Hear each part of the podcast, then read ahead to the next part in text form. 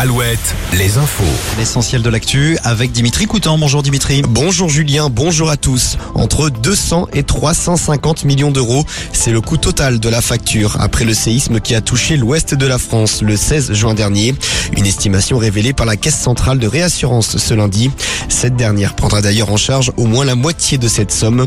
Rappelons que ce séisme avait été ressenti sur une bonne partie du Grand Ouest et notamment en Deux-Sèvres et en Charente-Maritime, occasionnant de nombreux dégâts.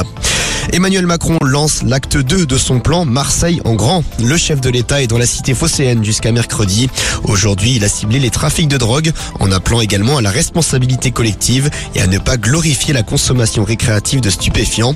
C'est d'ailleurs dans ce sens qu'il a annoncé dans le journal La Provence que les amendes pour possession ou consommation de cannabis pourront être payées immédiatement, soit en liquide, soit en carte bleue, et ce, dès la fin de l'été.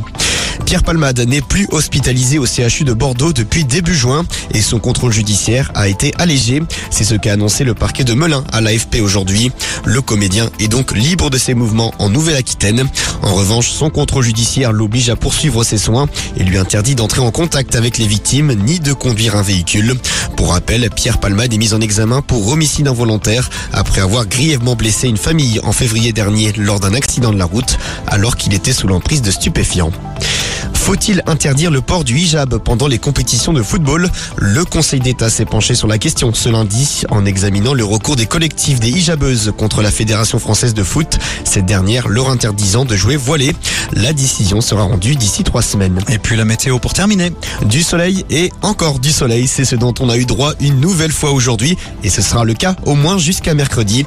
Demain, quelques nuages garniront le ciel tout de même, mais ça restera léger.